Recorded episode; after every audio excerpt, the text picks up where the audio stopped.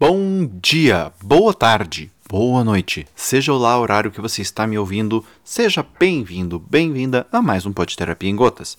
Meu nome é Akin, estarei com vocês nos próximos minutos respondendo perguntas, dúvidas, sugestões que vocês me deixam nas redes sociais. Bom, a pergunta de hoje eu achei fofinha, né? Que é uma pergunta assim: É verdade que devemos nos fazer perguntas, né? Que para buscar respostas para a nossa vida devemos fazer perguntas? Com toda certeza. Né? É, se você está querendo uma mudança na sua vida, como é que você vai conseguir essa mudança sem se fazer perguntas? Né? Na verdade, isso é impossível. Por exemplo, dentro da terapia, uma das grandes técnicas que a gente usa é a pergunta. Né? O que acontece? Acontece que, dependendo das perguntas que nós fazemos, nós vamos olhar para a nossa vida de uma certa forma. Então, por exemplo, se pegando um exemplo bem tosco, tá, gente, para vocês irem entendendo isso. Se eu me pergunto como estou me alimentando, eu vou dar um foco para a minha comida.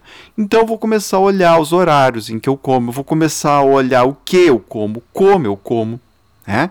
Então, a pergunta lança um foco. Se eu estou me perguntando uma outra coisa, por exemplo, será que a minha vida social está boa? Esse é um outro foco. Então, qual é o grande poder da pergunta? É direcionar o nosso foco. Estão me entendendo? É, quando você estuda metodologia científica né, é, e pesquisa, tem uma frase que é assim: com uma pergunta bem feita, metade do caminho já está andado. Então, o que, que acontece? Na verdade, gente, uma das coisas mais importantes que um processo de mudança precisa são de perguntas bem feitas. Porque quando a pergunta é mal feita, o foco vai para um lugar que não vai ajudar a pessoa. E o problema do ser humano, qual um dos problemas do ser humano, né, é que nós somos capazes de ficar na mesma pergunta né, na mesma pergunta que não ajuda durante anos. Porque a gente insiste na pergunta. Né? A gente tem uma dificuldade de olhar para a pergunta que a gente está se fazendo e falar assim, cara, essa pergunta não está me ajudando de nada. Eu me faço essa pergunta há 10 anos e né, minha vida não muda. Eu fico sempre remoendo as mesmas coisas e né, tá me ajudando. Então o que, que acontece? Muitas vezes está na hora de trocar as minhas perguntas fazer perguntas de uma forma diferente, fazer perguntas sobre um tema diferente, fazer perguntas querendo buscar algo diferente na própria pergunta.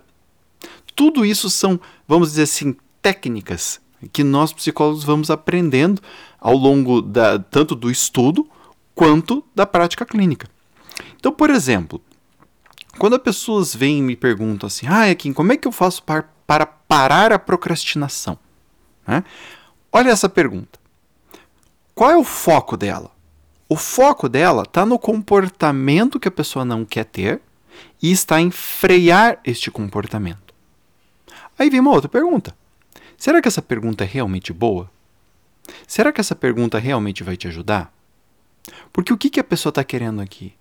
Ela está querendo parar a procrastinação. Mas será que o problema da pessoa é parar a procrastinação? Ou será que o real problema da pessoa é começar a fazer o que ela quer? Porque parar a procrastinação é uma coisa, começar a fazer o que eu quero é outra. E isso pode soar meio parecido, mas de novo é uma questão de foco. Na primeira pergunta, a pessoa fica focando naquilo que ela não quer que aconteça. Ela quer parar a procrastinação. Na segunda, ela começa a olhar para o que ela quer que aconteça. Então, é muito diferente falar assim: eu quero parar com a minha procrastinação. Ok. A outra pergunta é: como eu faço para ter disciplina? Como eu faço para me manter estudando? Ou ainda, quando a gente começa a aprofundar, como eu faço para lidar com o sentimento de medo de falhar nas provas, por exemplo, quando eu começo a estudar? Percebe que isso é muito diferente? Por quê? Essa última pergunta, ela está falando de uma pessoa que tem um grau de insight sobre si muito grande. Por quê? Ao invés de ela simplesmente falar procrastinar, ela diz eu tenho medo de falhar. Então ela percebe que a procrastinação dela, na verdade, é uma fuga do medo. Então ela já entendeu muito sobre o processo dela. Ela já entendeu que ela tem medo de falhar, ela já entendeu que quando ela começa a estudar e esse medo aparece, a tendência dela é sair de perto. E a pergunta dela é sobre o quê? Como eu vou me manter para lidar com este medo? Eu preciso dar uma solução para esse medo a fim de que eu consiga continuar estudando, que é o que eu quero, embora eu tenha medo. Então, Percebem que essa última pergunta e a primeira, como eu paro de procrastinar, são perguntas em níveis muito diferentes? Elas lançam um foco da pessoa em áreas distintas. Elas chamam a atenção da pessoa para comportamentos diferentes. Elas também têm como requisito percepção, ou seja, as perguntas que a gente se faz, gente, sempre vão ser diretamente proporcionais ao nosso grau de percepção sobre nós mesmos. Ou seja, quanto menos autoconsciência, piores vão ser as perguntas que você faz. Piores assim, tá, gente? É, entendam, mais limitadas. Porque é, é, inadequado dizer que a pergunta é ruim. Né? É, por quê? Porque se uma pessoa tem um grau muito pequeno de insight sobre si, ela vai se fazer perguntas mais limitadas. E isso é normal. Tá? A ideia o que, que é? É que com essas perguntas ela começa a perceber mais e aí se faça perguntas mais profundas, perguntas mais elaboradas, perguntas mais interessantes. Vocês estão me entendendo? Então que é, não está certo dizer que a pergunta é ruim, mas está correto, por exemplo, afirmar que é uma pergunta limitada, tá? É, só para não criasse uma coisa de, ai meu Deus, será que eu faço perguntas ruins para mim? Como saber se eu faço perguntas ruins para mim, né? Tipo, não, não é isso. A ideia é que as nossas perguntas estão diretamente ligadas ao nosso grau de percepção. Então, por exemplo, se eu tenho a dificuldade de me dizer que eu tenho medo de falhar numa prova, né? Então eu sou um, uma pessoa um pouco mais narcisista e medo para mim não existe. Quando eu sento para estudar, ao invés de eu dizer eu tenho medo, eu vou falar: "Ah, essa matéria é muito chata. Essa matéria não é para mim". E esta percepção vai fazer com que eu tenha uma dificuldade grande né, de notar que, na verdade, a minha procrastinação é medo da prova. Inclusive, quando a gente pega esses casos, é muito difícil da pessoa assumir que ela tem medo. Tipo, tá na cara que é o medo de falhar, mas para a pessoa é muito, muito, muito difícil de assumir. Então, assim, as perguntas, elas são muito importantes, como vocês viram neste exemplo.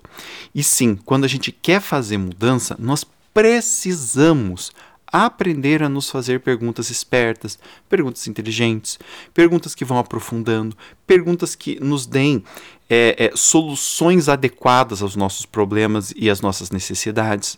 Tá?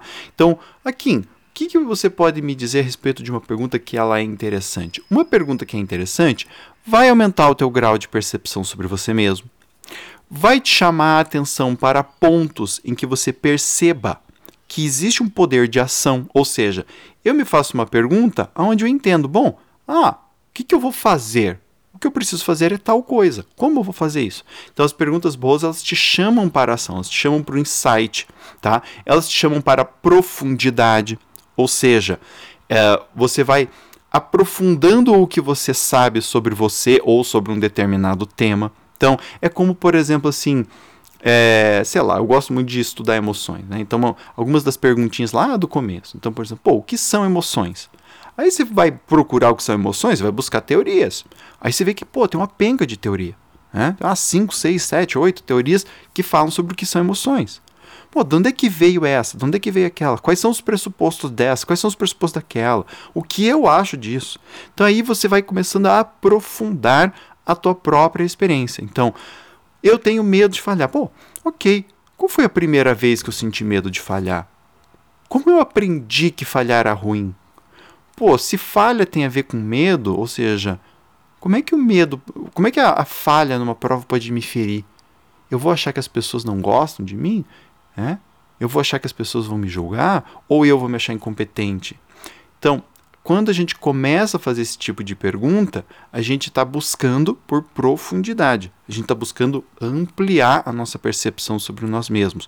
Nós também estamos procurando o que fazer. Pô, agora eu entendi que quando eu vou estudar para a prova, eu começo a imaginar eu falhando e eu começo a imaginar, por exemplo, meu pai e minha mãe brigando comigo, porque eu falhei na prova. Ok. O que, que eu posso fazer com isso? É? Como é que eu posso pensar numa solução para isso. O que é a solução para isso? É o parar de sentir medo? Não. É aprender a me proteger. Do que, que eu tenho que me proteger?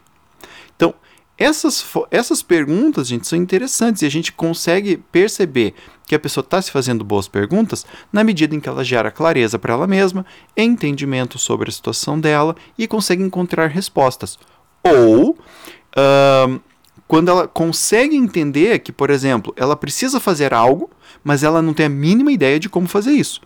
Então, perguntas boas também nos levam muitas vezes a ter que procurar novos recursos. Esses recursos podem ser desde, por exemplo, estou pegando minha área, buscar um terapeuta ou buscar um, um, profissional que te ajude com alguma coisa que você não sabe fazer. Né? Sei lá, eu quero construir uma casa, eu sou psicólogo, não sei construir casa, então vou procurar um engenheiro que me ajude. Tá? Um arquiteto que me ajude. Então, nesse sentido, que as perguntas também são boas, quando elas nos colocam em contato com as nossas faltas e nos dão uma direção mais clara sobre o que, que a gente deve procurar. Isso também faz parte de perguntas bem feitas. Ok?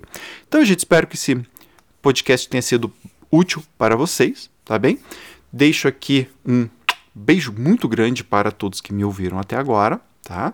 E se você gostou ou não, por gentileza, entre em contato, me dá um toque, fala o que você quer que eu fale aqui nesse podcast para você. Faz isso, entra lá no meu site www.aquinneto.com.br. Lá você vai ter acesso a todas as minhas redes sociais: Instagram, Twitter, LinkedIn, Facebook, canal do, do Telegram, tá? Onde você vai ter acesso a vídeos exclusivos, tá? Então se inscreve lá no Telegram que também tá lá e também lá no canal do YouTube, onde você tem leitura de livros, tá? De cabo a rabo para você se deliciar no maravilhoso mundo da psicologia, filosofia, tá? Muito bem. Gente, beijo grande e até o próximo. Tchau, tchau.